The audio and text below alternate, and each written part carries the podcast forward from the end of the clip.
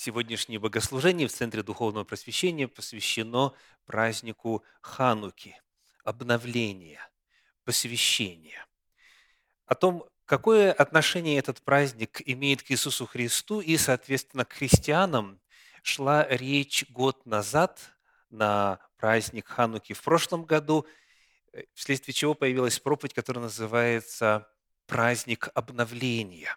Если вы ее не слышали и хотели бы изучить вопрос о значимости Хануки для христиан, найдите эту проповедь «Праздник обновления» на канале Центра Духовного Просвещения.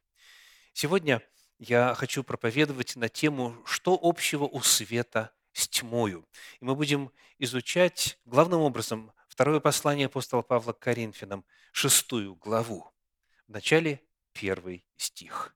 Мы же, как споспешники, умоляем вас, чтобы благодать Божия нечетно была принята вами. Сразу же мы находим, что текст и тема, которая поднимается в этом отрывке, чрезвычайно серьезные. Оказывается, Божья благодать такая сладостная, такая желанная – она может быть принята тщетно, она может быть принята напрасно, она может оказаться тщетной. Мы умоляем вас, умоляем вас, пишет апостол, чтобы благодать Божия не тщетно была принята вами. То есть человек принял благодать, обрел спасение, вошел в реалии победы Иисуса Христа, но затем при определенных условиях это все, эта Божья благодать бесценная – может оказаться тщетной. В каких случаях это происходит? Когда это может представлять собою опасность? Вот об этом в тексте ниже. Давайте посмотрим на второе послание Коринфянам, 6 главу, и прочитаем 14 стих. 2 Коринфянам 6, 14. «Не преклоняйтесь под чужое ярмо с неверными, Ибо какое общение праведности с беззаконием? Что общего у света со тьмою? Здесь апостол Павел предлагает несколько ярких образов. И первый из них – это ермо. Не преклоняйтесь под чужое ермо с неверными. Что такое ермо? Давайте посмотрим на экран. Здесь вы видите фотографию изделия из дерева и металла. Это своего рода хомут, это упряжь, которую надевают на тягловых животных. В данном случае, как правило, это быки, коровы и так далее, крупный рогатый скот. Вот это бремя. Теперь еще одна фотография – это то, как фактически выглядят животные в упряжке. Вот. То есть апостол Павел здесь рисует картину упряжи и говорит, не преклоняйтесь под чужое ермо с неверными. Что же это означает для людей? Полагаю, никто из нас на себя подобные изделия не водворял. Посмотрите, пожалуйста, на книгу Деяний апостолов, 15 главу, где мы прочитаем 10 стих. Деяние 15, 10. «Что же вы ныне искушаете Бога, желая возложить на вы, на шеи учеников Иго, в подлиннике то же самое слово, бремя, которое, то есть ярмо, которого не могли понести ни отцы наши, ни мы?» Здесь решался вопрос об образе жизни. Этот собор собрался в Иерусалиме для того, чтобы определить, что является требованием касательно образа жизни для обращавшихся к Господу из язычников, а что нет. То есть иго или ярмо – это образ, передающий идею образа жизни, то есть тех правил, которыми руководствуется человек. Это понятия, по которым живет человек, то, что он для себя считает правильным, нужным, чего следует держаться. Теперь, если мы обратимся к иным переводам этого стиха, 2 Коринфянам 6 глава, 14 стих, то вот в переводе восстановительном написано «не впрягайтесь в разнородное ермо с неверующими». И вот это слово «разнородное» очень точно передает оригинал. Не впрягайтесь в разнородное ермо. То есть речь идет о том, что у верующих и неверующих у них разные системы ценностей. Они живут по разным правилам, они живут по разным понятиям, они разные для себя считают важным. Их образ жизни отличается. Это разнородное ермо. Не впрягайтесь в разнородное ермо с неверующими. И дальше апостол предлагает ряд противопоставлений. Первое, которое мы находим в этом стихе, звучит так. «Ибо какое общение праведности с беззаконием?» Антонимы. Праведность – то, что правильно, то, что угодно Богу, и беззаконие – в подлиннике аномия – отрицание закона, нарушение закона, противление закону. Первая противоположность – праведность и беззаконие. Дан критерий. Если это по Божьему закону, значит, это правильное ермо. Значит, это нужное иго. Значит, это тот самый образ жизни, который христианам требуется. Если же это беззаконие, то это разнородное ермо. Это то, от чего нужно держаться подальше. Итак, апостол Павел говорит, к сожалению, принятая Божья благодать может оказаться напрасной. И это происходит тогда, когда верующие впрягаются в разнородное ермо с неверующими, когда они перенимают у них образ жизни, не соответствующий Божьему закону. У верующих и неверующих это различается и мировоззрение, и понятие, и образ жизни. Соответственно, чтобы благодать не оказалась тщетной, нужно руководствоваться Божьими заповедями. Продолжаем изучать наш отрывок и посмотрим на второе послание Коринфянам, 6 главу, 15 стих. Но перед этим еще одно противопоставление в 14 говорится, что общего у света с тьмою? Очень яркое противопоставление. Свет и тьма. Нет ничего общего. Не может быть ничего общего. Свет и тьма. Этими же терминами оперирует Священное Писание в книге «Деяния апостолов» в 26 главе, в стихах 17 и 18. «Избавляя тебя от народа иудейского и от язычников, которым я теперь посылаю тебя, открыть глаза им, чтобы они обратились от тьмы к свету и от власти сатаны к Богу, и верою в меня получили прощение грехов и жребий со священными. Есть тьма, а есть свет.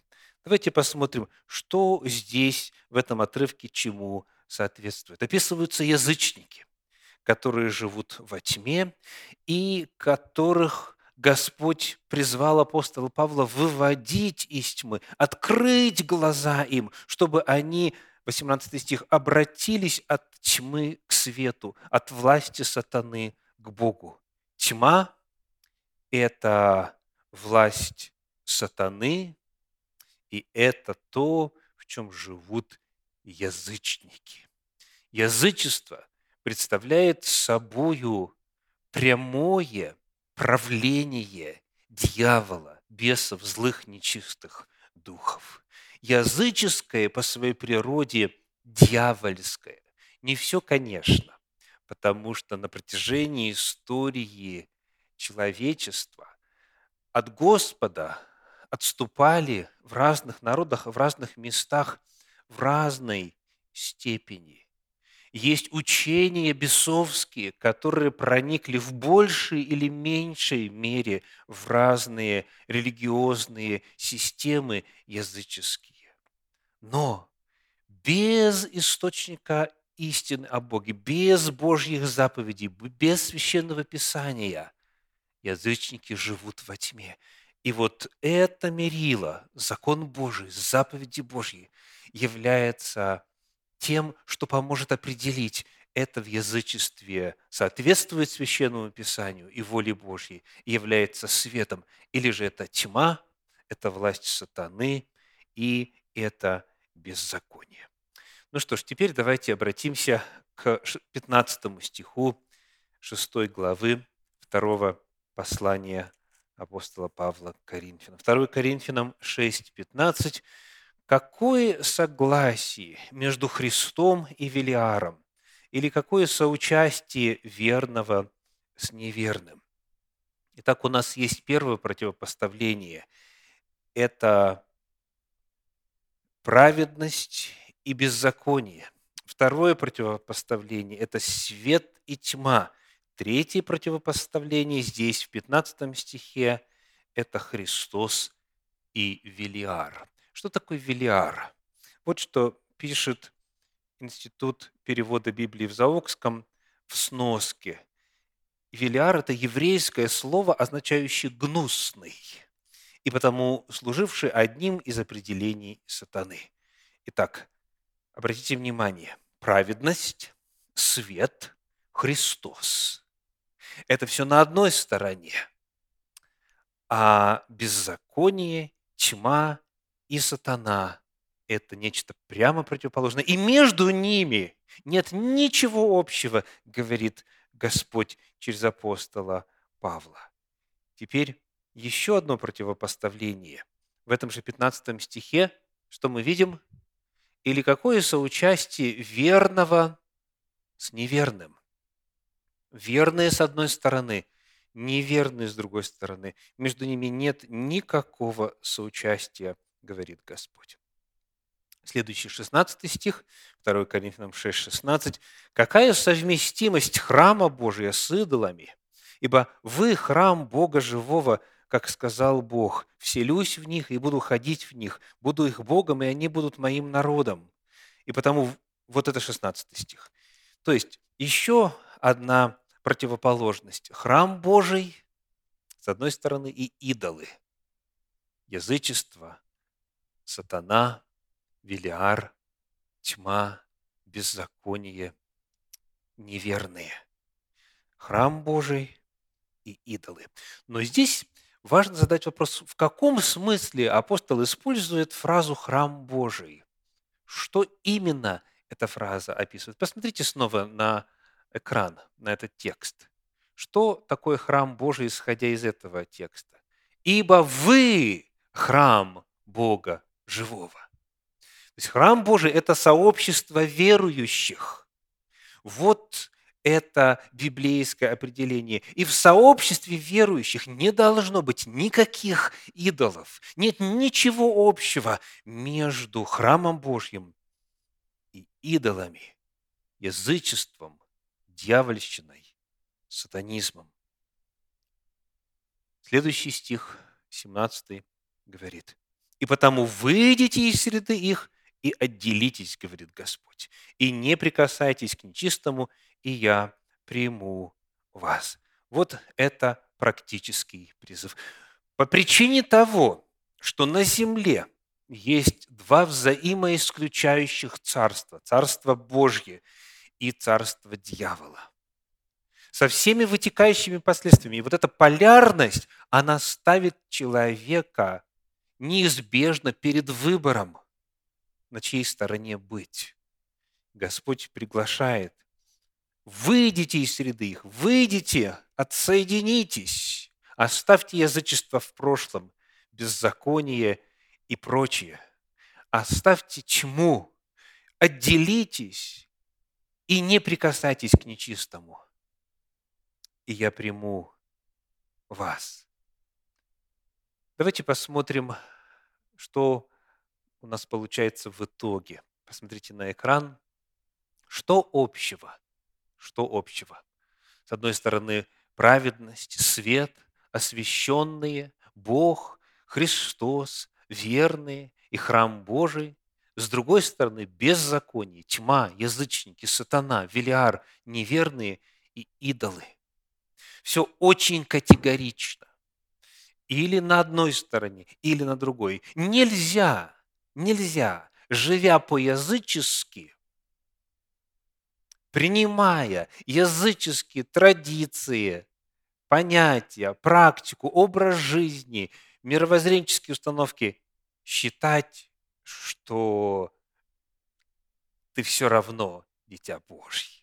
Нет, апостол Павел призывает, есть четкое разделение, есть четкое различие. Выйдите, выйдите из среды их, отделитесь, не прикасайтесь к нечистому, и тогда приму вас. Почему об этом мы проповедуем на Хануку? Одна из очень ярких тем, которая красной нитью проходит через повествование об исторических событиях, имевших место во втором веке до нашей эры, которые стали причиной появления этого праздника Хануки, обновления, посвящения, является тема язычества. Давайте посмотрим на отрывок из э, первой книги Маковейской. Она не является частью библейского канона, но точна с исторической точки зрения, верно описывая имевшие место события. Так вот, в первой главе прям с самого начала этой первой Маковейской книги, в стихах с 11 по 15 написано, «В те дни вышли из Израиля сыны беззаконные и убеждали многих, говоря, «Пойдем и заключим союз с народами, окружающими нас». Ибо с тех пор, как мы отделились от них, постигли нас многие бедствия. И добрым показалось это слово в глазах их некоторые из народа изъявили желание и отправились к царю, и он дал им право исполнять установления языческие. Они построили в Иерусалиме училище по обычаю языческому и установили у себя необрезание и отступили от Святого Завета и соединились с язычниками и продались, чтобы делать зло к сожалению, вот эта тема, это вот тяга, это постоянное искушение быть как прочие народы, поступать как язычники вокруг, характеризует состояние и историю народа Божия на протяжении библейского повествования. Вот, например, книга пророка Иеремии, 44 глава, стихи 16 по 18. Иеремии, глава 44, стихи с 16 по 18.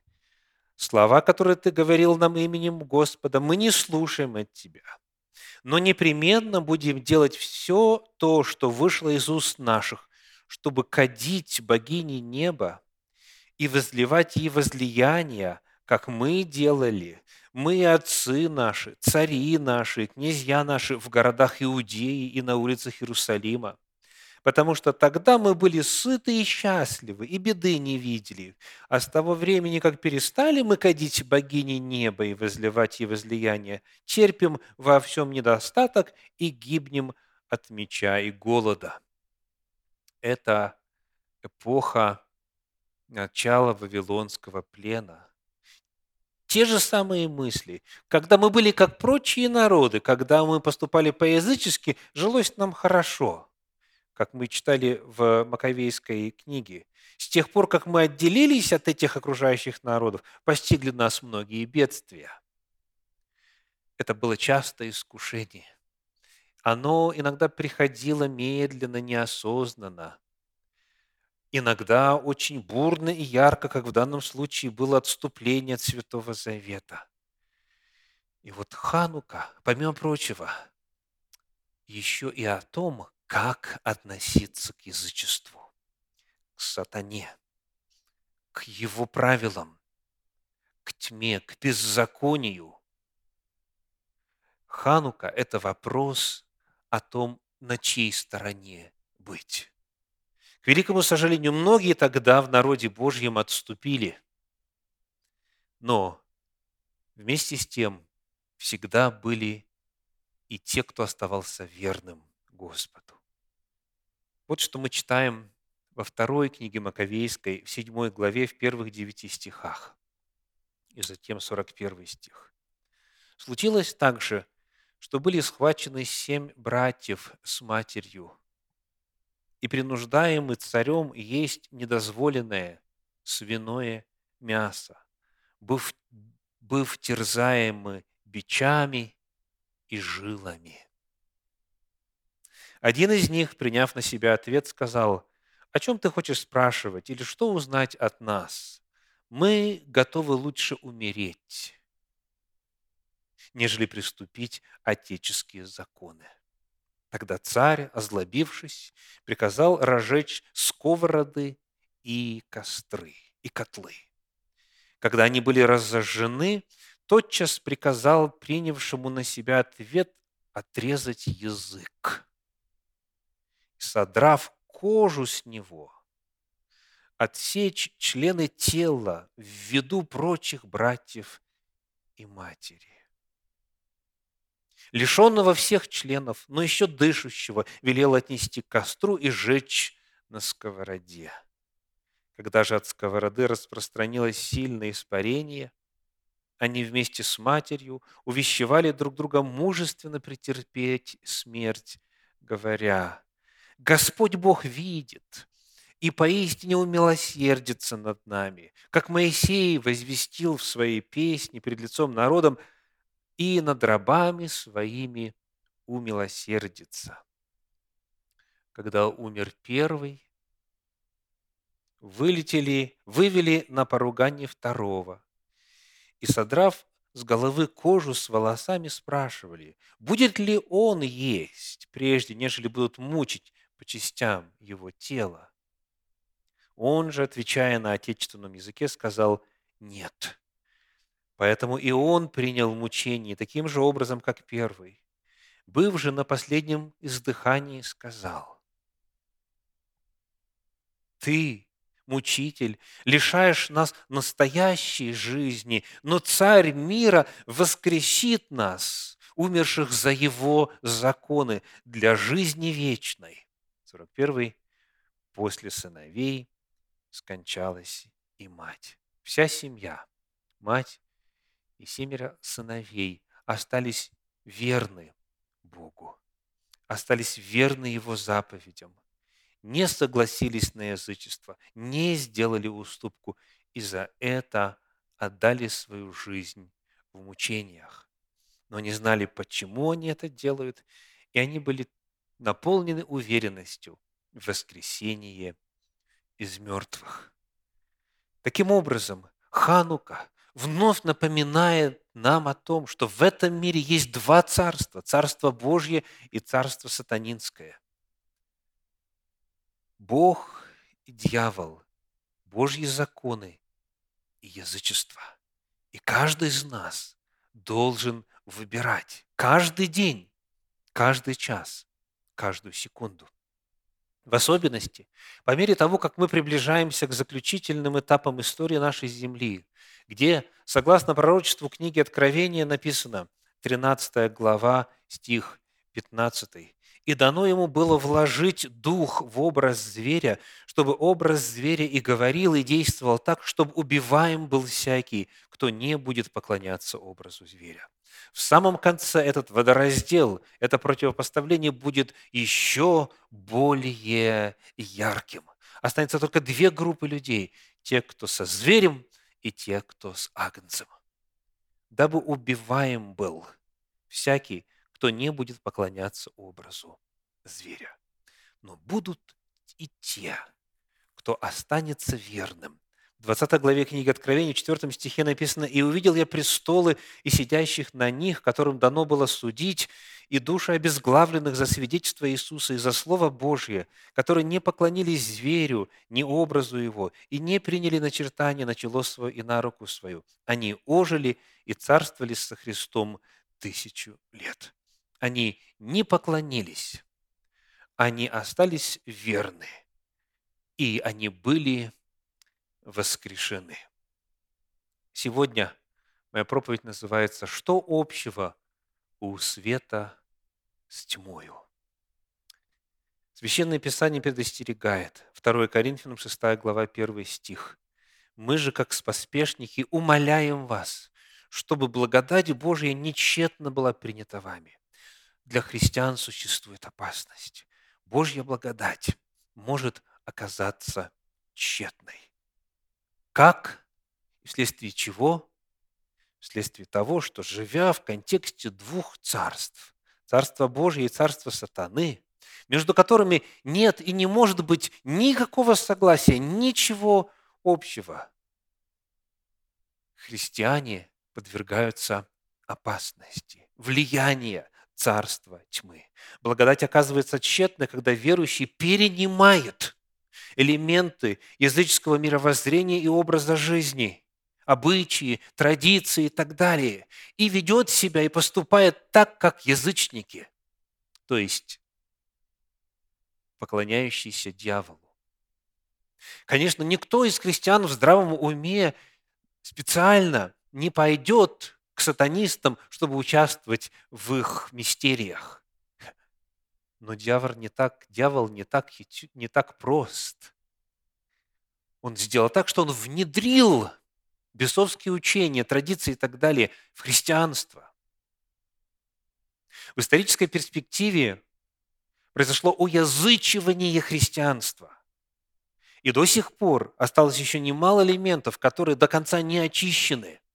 И Господь призывает, отделитесь, очиститесь, выйдите из среды, среды их, не участвуйте во всем этом. Проверяйте себя, исследуйте себя. Сейчас, в конце календарного года, сейчас такое время года, когда язычество особо прорывается везде, в публичную жизнь. В контексте так называемого Рождества и Нового года многие христиане, не задумываясь, делают то, что язычники. Для тех из вас, кто не слушал цикл проповедей «Дьявольщина» в популярных праздниках, найдите его на канале Центра Духовного Просвещения и восполните этот пробел – две проповеди в этом отношении особо актуальны сейчас, в это время года. Рождество и Новый год. Проанализируйте, исследуйте и примите решение быть на Божьей стороне. Наконец, 2 Коринфянам, 7 глава, 1 стих, завершение этого отрывка звучит призыв – Итак, возлюбленные, имея такие обетования, очистим себя от всякой скверной плоти и духа, совершая святыню в страхе Божьем. Аминь.